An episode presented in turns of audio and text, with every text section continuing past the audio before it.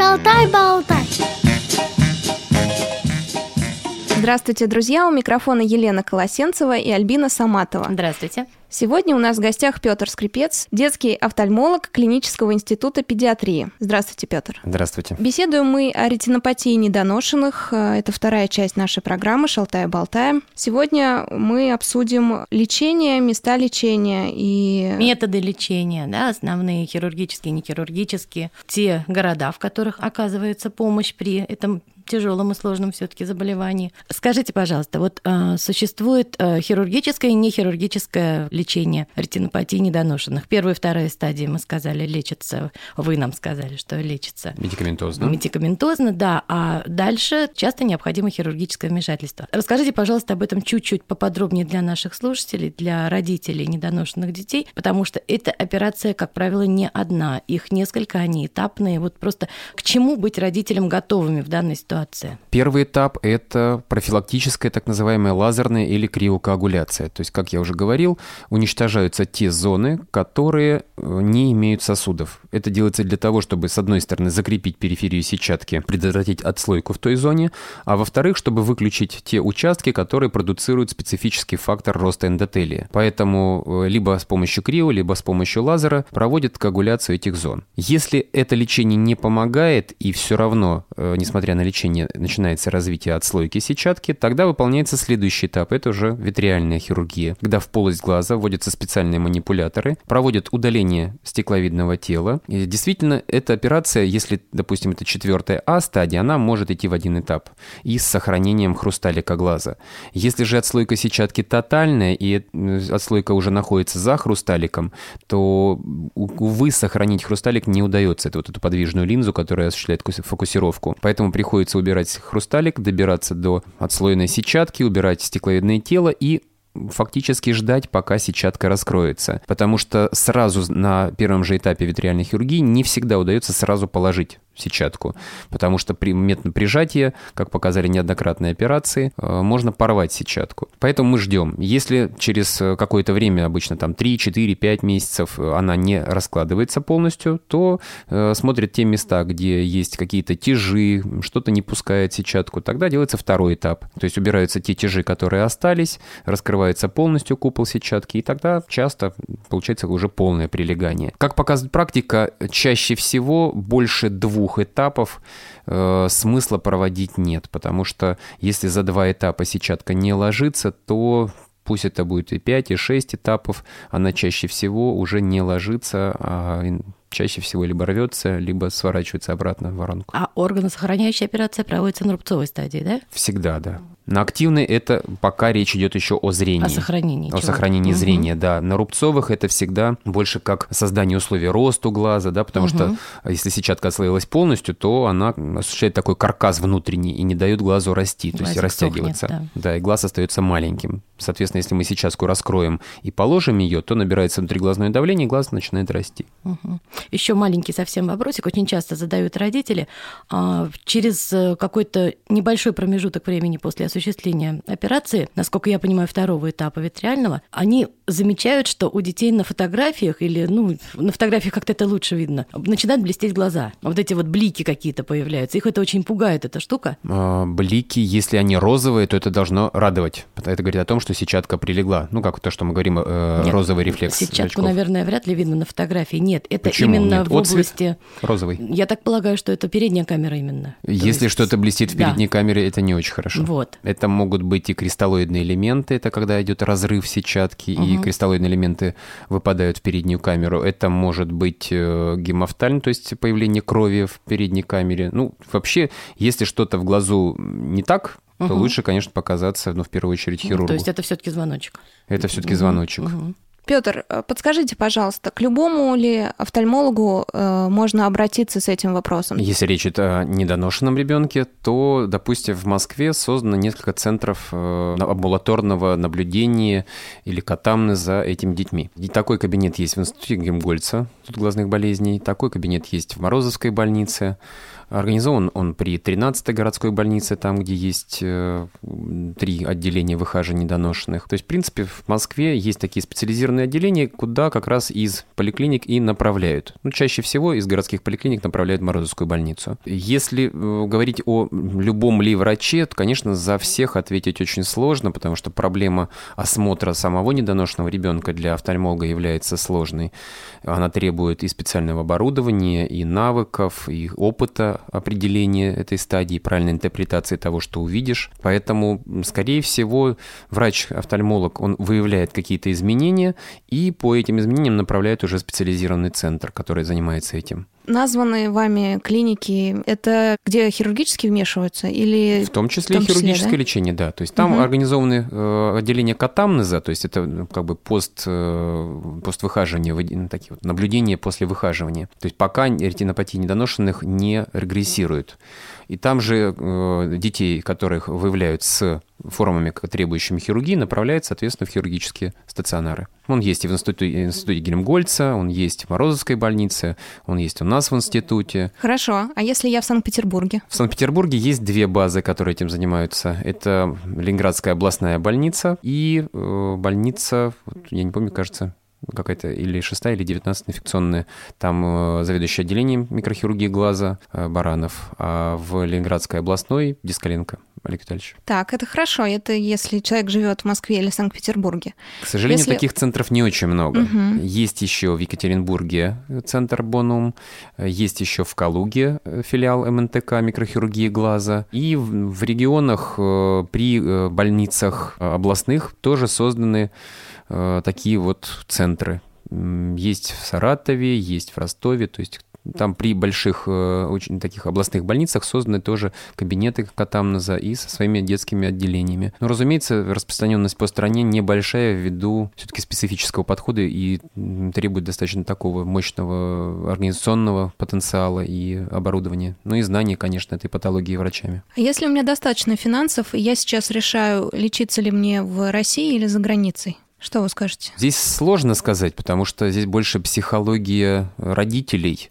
кто-то доверяет только заграничным врачам. Все зависит от стадии. Допустим, лазерную криокоагуляцию можно сделать практически везде. Не могу сказать, что за границей лучше или у нас лучше. Все зависит от того, в какую клинику вы попадете, как врач будет проводить это лечение. Это фактор такой очень индивидуальный. То, что касается витриальной хирургии, особенно на поздних стадиях, конечно, здесь в России опыт несравненно больший, ввиду того, что мы сталкиваемся с большим количеством ну вот, допустим, на последнем конгрессе были доклады о там 30 операциях в Соединенных Штатах, при том, что, допустим, у нас в отделении проводится таких э, в год до 100, а, допустим, в Санкт-Петербурге у Олега Витальевича Дискаленко иногда до 600 в год. Поэтому здесь, конечно, опыт э, намного больше, чем зарубежный. Но кому-то нравится комфорт, кому-то нравятся подходы, что красивая кровать, красивый потолок, в халатах белоснежных персонал. Тут же вопрос еще антуража. Наши клиники, к сожалению, пока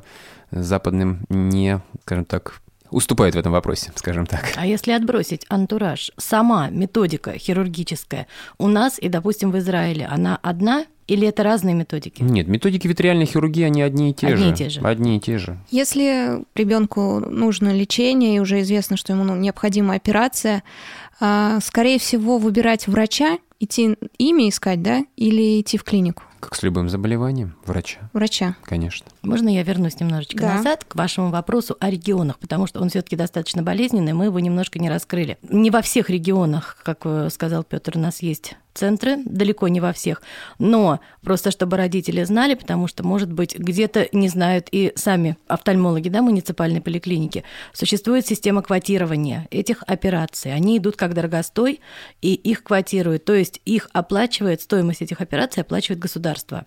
А офтальмолог должен родителям выписать направление, выдать а в министерство, в департамент здравоохранения. И через этот департамент здравоохранения родители получают квоту направления как бы уже на операцию, уже оплаченную. Просто если человек живет в том регионе, где нет такого центра, отчаиваться в общем-то, не надо. У него есть все возможности на эту операцию попасть, даже если финансы не сильно позволяют. Да, конечно. Допустим, у нас в институте практически все операции, ну, даже могу сказать, чтобы все операции проводятся именно по квотам. И есть очень хороший опыт, э, как как пример даже для всех остальных регионов, это Якутская окружная больница, потому что уже опыт, э, скажем, взаимодействия с этой больницей почти, наверное, четырехлетний. Когда ребенок там появляется с э, стадии там, четвертой требующей витриальной хирургии, то после нашего заочного консультирования он у нас в стационаре практически в течение недели. То есть вот угу. оперативность выдачи квот у них просто потрясающая. Ну и организация отправки ребенка, иногда даже когда присылают ребятенка, скажем так, отказной семьи, то есть из э, детского дома, то приезжает обязательно, обязательно сопровождающий персонал. То есть в этом плане этот опыт э, окружной больницы э, города Якутска просто ценнейший. Петр, а скажите, сколько детей, э, которым поставили диагноз ретинопатии недоношенных, потеряли зрение? Потеряли зрение, да. Не хотел говорить это, но все-таки есть ну, какие-то цифры? Жизнь есть жизнь. Такие цифры есть, но они, еще раз говорю, очень сильно колеблются от региона к региону, очень сильно колеблются от страны к стране, э, потому что, допустим, вот по, оценкам там, начала 2000-х годов, э, допустим, даже в Соединенных Штатах, они давали цифры до 500 детей по штатам в год. Сейчас эти цифры, конечно, конечно, сильно снизились, они научились достаточно хорошо выхаживать, и поэтому агрессив... Э, ушли от агрессивных стадий, при которых э, лечение не действует. Также такими же цифрами страдает и та же Голландия, Дания. В России по, допустим, вот по Москве в 90-х годах, когда считали, это было расчетно где-то около 150-200 детей в год, только по Москве. Вот сейчас, наверное, это где-то порядка, наверное, 50-70 детей в год. Э, такой расчет это по Москве. По регионам сложно сказать, такой вот четкой статистики я не встречал. То есть, получается, в России до сих пор не научились выхаживать? В этом проблема? Я бы сказал, что научились выхаживать, но не везде распространили эту методику. То есть э, не хватает кадров, которые бы были высокоспециализированы, которые бы хорошо знали основные методы и диагностики у таких вот э, состояний, у таких малышей, и пользовались правильно оборудованием, которое закупается в больших количествах. Ну, то есть всегда часто слышу от неонатологов в регионах, что этого мы не знаем, то нас больше нужно отправлять учиться, то есть вот с этим проблемы сейчас. То есть мы сейчас можем говорить о том, что в сравнении с началом 90-х годов количество детей, полностью потерявших зрение, имеющих в анамнезе ретинопатии недоношенных, а, их количество сократилось примерно в три раза. Я правильно поняла? Речь по Москве. По Москве. По Москве, да. Да. Тогда объясните мне такую вещь, как педагогу. А почему в начале 90-х, ну, в конце 90-х, вот эти дети начала 90-х, которые пошли в школу в 98-99 году, а, в школе для слепых на класс было 2-3 человека, имеющих ретинопатию недоношенных пятой степени. Сейчас мы набираем каждый год два класса по 8 человек, из них в каждом где-то 6 или 7 имеющих ретинопатию недоношенных пятой степени. То есть мои педагогические вот сведения а, говорят о том, что выросло раза в 4. Здесь, понимаете, может быть за счет выборки, потому что э, я когда-то готовил доклад, и э, по 99 году я смотрел э, отчеты по школам значит, по первому интернату и по школам да. слабовидящих. 50% было тогда ретинопатии недоношенных. Дело в том, что э, ведь мы говорим сейчас по Москве, да. а в Москву э, приезжает огромное количество людей с этими детьми. Угу потому что не получая достаточного лечения в регионах, не получая достаточной реабилитации, они стремятся жить в Москве, Московской области. Ну, это да. То есть у нас, э, у меня просто действительно огромное количество пациентов, которые переезжают из других городов, да, да, устраиваются да, любыми часто. способами в Москве, Московской области, чтобы получить доступ к э, системе реабилитации. Вот чего у нас в регионах нет вообще, это реабилитация. реабилитация. То есть мы это увеличение получаем, в общем за счет, за счет регионов. Да, угу. да, к сожалению, угу. да. Потому что в Москве все-таки есть стационары, где можно оказать и ургентно да. быструю помощь, да. и развернутая помощь хирургическую. И потому, наверное, в Петербурге такая же ситуация, потому что у них по школе тоже сильное увеличение, скорее всего, тоже за счет да, приезжих. Да, за счет приезжих, потому, потому что им деваться центры, просто да? некуда. Увы. Допустим, нас сейчас слушает будущая мама, она все это услышала, поняла, что у нас экология плохая, а что ребенок может родиться недоношенным. Что, лучше рожать за границей, Петр? Э, ну, здесь опять же каждый должен выбрать для себя, что ему ближе, что ему лучше. Э, все ну, практически все, кого я знаю, состоятельных людей, стараются рожать за границей по многим причинам. Да, начиная от того, что роды в Майами стоят намного дешевле, чем в некоторых наших перинатальных центрах московских, э, не говоря уже о условиях, комфорте, отношении и так далее. И заканчивая тем, что, конечно, экологическое и психологическое состояние мамы, пребывающей на каком-нибудь заграничном курорте, да, рядом с клиникой, в которой она будет рожать, конечно, она намного лучше. Потому что здесь наши женщины находятся в таком хроническом стрессе, они всегда находятся в ожидании, что муж может потерять работу, где жить ребенку неизвестно, семья из 10 человек живет в одной квартире и так далее, и так далее, и так далее. Ну, здесь, как говорится, от каждого по возможностям. Вопрос, наверное, к вам не как к офтальмологу, а как к человеку со стороны, который видит эту ситуацию, как э, сократить риски? То есть, что делать маме, чтобы не родился недоношенный ребенок с возможностью ретинопатии? Наверное, стараться меньше стрессов. То есть, э, самый первый фактор, который приводит к преждевременным родам, это, конечно, стрессорный фактор. Э, конечно же, разумное питание, но организовать его в Москве очень сложно. Конечно же, это какие-то прогулки, какая-то психологическая помощь, помощь окружающих, конечно, минимальное какое-то какое-то физическое воздействие. Ну, то есть здесь должен быть просто разумный подход к, и серьезное отношение к беременности и к будущим родам. Но все равно, понимаете, защитить от всего невозможно никто из тех, кто рож... родил раньше, никто не говорил, а я вот уже знала, что рожу раньше. Это происходит вот так раз, и уже все. И он уже здесь, снаружи. Да, человек никогда не бывает готов. Это точно. В такой ситуации. У нас осталось еще немножко времени, и два буквально вопроса от слушателя Ильи. Что можете сказать про искусственные сетчатки? В принципе, такой термин используется и в средствах массовой информации, и в интернете. Как таковой искусственной сетчатки не существует, и боюсь, что в ближайшее ближайший век нам с вами ее увидеть не придется. То есть тот аппарат, который был создан, искусственный, он больше направлен на восстановление зрения взрослого человека, который устратил его в силу повреждения или генетической дистрофии пигментного эпителия. То есть э, это специфическое устройство, которое позволяет, ну, грубо, такой в очень грубой схеме, э, светить на колбочки и палочки со стороны пигментного эпителия. То есть туда вживляется специальная электродная система светодиодная, которая соединяется с видеокамерой снаружи. То есть на видеокамеру подается изображение, а светодиоды э, освещают палочки и колбочки. То есть как бы служит службу вместо пигментного эпителия. Потому что у нас пигментный эпителий в глазу выполняет функцию зеркала. Он отражает то, что мы видим. Отражает это на, на колбочке и палочке. Ну, вот если в грубой схеме сказать.